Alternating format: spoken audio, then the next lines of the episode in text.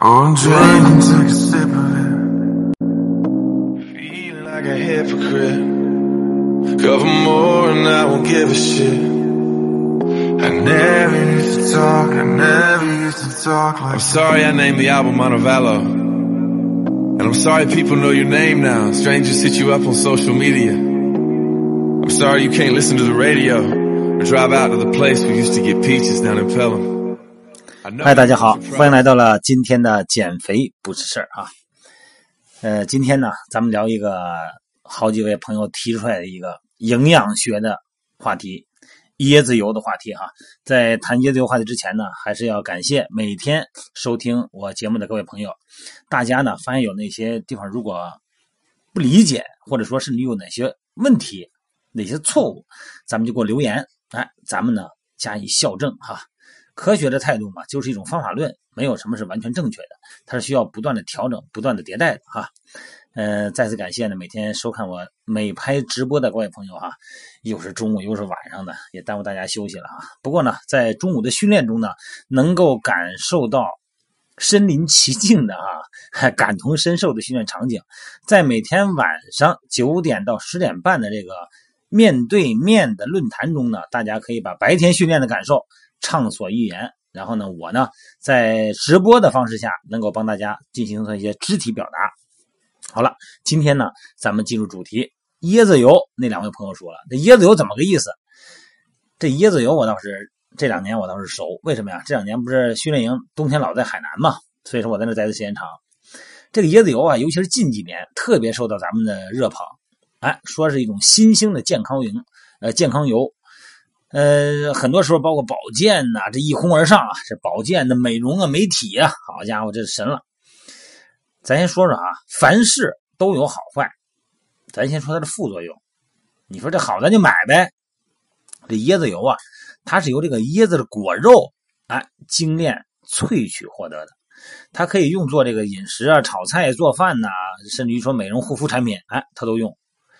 但是啊，如果你要是过敏体质的人，那这个食用椰子油的时候啊，可能就得留心了，因为椰子油呢可能会引起过敏。虽然说这过敏的情况比较罕见啊，但是确实有这个情况。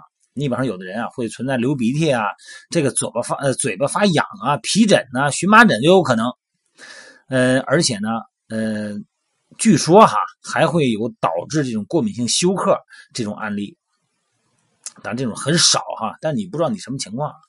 另外呢，椰子油的脂肪啊，它属于饱和脂肪。啊，这个一说饱和脂肪，咱都心里咯噔一下哈。那饱和脂肪咱知道啊，动物脂肪就饱和脂肪啊，对吧？对心血管不好啊。那一说饱和脂肪，肯定就是相对应的就是不饱和脂肪呗啊，亚麻酸、亚油酸，还是这给力啊？对身体、对心血管。这个早期的研究啊，就觉得这个饱和脂肪嘛，那肯定会导致胆固醇水平的增加。而且呢，会引起心脏病的负面影响。但是现在呢，随着这个技术的不断的升级，对咱们自然界对人体的认知越来越深，这个解释呢有了新的解释了哈。你看这个椰子肉里边哈，它有百分之六十五到七十四的油脂，那把它提取出来就是椰子油了呗。你看在海南啊，包括雷州半岛啊、云南、台湾等地啊，哎，它都。常这个当地人哈、啊，都日常都食用这个油油脂，都是椰子油。现在呀、啊，这个交互方便了，什么油都吃了哈。以前当地产什么就吃什么，一方水土一方人嘛。所以说，这个椰子油的使用历史有两千多年了。这个液态下的椰子油清纯啊，非常的纯净。这个油温一旦低于二十三度，这椰子油啊就呈现白色的糊状，它的性质哈、啊。非常稳定，不需要冷藏，所以说呢，常温下能存放两到三年。这个椰子油你知道吗？是咱们日常生活中唯一由中链脂肪酸组成的油脂。这个中链脂肪分子啊，比其他的食物的长链分子小，容易被人体吸收。这个食疗哈，椰子油它这个消化呀，无需通过人的这个酶体，你看这个消化酶。它不仅对人体的这个酶和荷尔蒙的这个系统啊施加的压力小，而且呢，肝脏更倾向于使用中链脂肪酸作为能量，所以说呢，它会提高咱们的新陈代谢水平。而且这个椰子油哈、它有抗氧化剂作用。对于甚至于说一种药用啊，治疗孩子的这个佝偻病啊，成年人的骨质疏松啊，保护骨骼不受这个自由基损伤啊，哎，它都有药用价值。这个椰子油被世界上认为最健康的食用油。对，现在的认知跟以前不一样了，科学的认知哈，一直是在迭代的。这个长期使用椰子油呢，你看哪儿的人啊？菲律宾人，他们把这个椰子油啊叫什么呀？叫瓶子里的药店，这可以吧？对吧？这帽子戴的可以吧？在印度啊，从古至今，这个椰子油啊不仅仅是作为食用油使用，而且呢，它是作为一种药物来使用。所以说呢，椰子油它有相当的功效。首先，它是免疫力，因为它有百分之五十的这个月桂酸，这个月桂酸呢可以提高咱的免疫力。呃，主要是针对这个 细菌呢、病毒啊，甚至于说这个胃肠道的寄生虫，哎，它有很好的抗菌力。你看那个老人、孩子哈，免疫力不好的这个这个人群，哎，这个这种体质吃得好。第二个呢，就是预防心血管疾病。你看，跟之前咱们理解那个饱和脂肪不一样吧？这个椰子油啊，能帮助胰岛素提高灵敏度，让这个细胞呢比较容易啊易于反应和拮抗变少。所以说呢，它能保护，所以说呢，而且还能防止高血压，甚至于可以降低血压。可以减少心脏病的风险啊，所以说呢，不会因为积聚在血管内壁形成动脉硬化，让这个血管的疾病减少。呃，当然了，这个美容护肤这个功能自然是会被这个美容界啊，自然是当之不让的就会使用啊。椰子油是饱和脂肪，它这个脂质稳定，不容易氧化产生自由基攻击。这个椰子油呢，可以用于美容啊，抗氧化，有很强的这个这个就是防止自由基的能力吧，反正对皮肤都好。尤其是调整那个皮脂腺分泌，哎，改善干燥皮质，消除皱纹，哎，它有好处，包括头皮屑什么的哈。第四个就是咱们关心的了，减肥的话题了。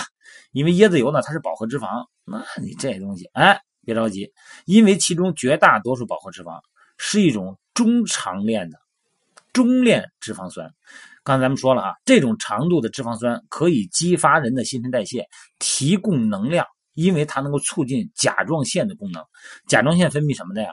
分泌基础代谢，分泌这个让人提高基础代谢，对不对？甲状腺素啊，所以说呢，而且还能提高饱腹感，身体呢能够快速燃烧产生能量，所以说呢，它有这个减肥的药用价值。那个包括内用、外用，呃，很多种方式吧。反正这个椰子油啊，作为现在比较热捧的一种油来说，真的是不错。你看，在国际上，咱说，据说哈，这个名模米兰达·可尔，她在产后恢复的时候，就靠用这个椰子油成功瘦身。当然了，人运动也不也也是有的，但是这油脂方面，营养师给他提供这个椰子油减肥的方案。当然，咱们现在说到这儿以后呢，并不是说好像好的就不行不行的了哈，好像是喝了它以后，咱说就不用不用运动了，直接就减肥了。因为绝大多数这个饱和脂肪酸呢，一般都是。所谓的中长链，这种长度呢，呃，一般都是长链脂肪酸啊。但是，一般它这种中链脂肪酸呢，它特别容易产生这个代谢，哎，提高代谢哈，而且还能治便秘。这个油的治便秘就不用说了哈。所以说呢，呃，对一种新兴的物质，首先呢，咱们从字面上来理解它的这个营养啊，它的这些功能是一个方面。还有一个呢，就是咱们对于新的，不是咱们本地的原产的这种作物。然后呢，咱们试试看，抱着试试看的态度，既不要盲目崇拜，也不要一信到底，咱们试试看哈。好了，今天呢，咱们就这个椰子油的话题呢，咱们就聊一聊。因为昨天得有七八个微信，好几个朋友就说了椰子油的事有的说呢它好，有的说不好哈。所以说，咱今天聊一聊这个啊。好了，咱们今天晚上还是九点钟啊，咱们继续看咱的直播啊，直播面对面健身论坛，各位啊。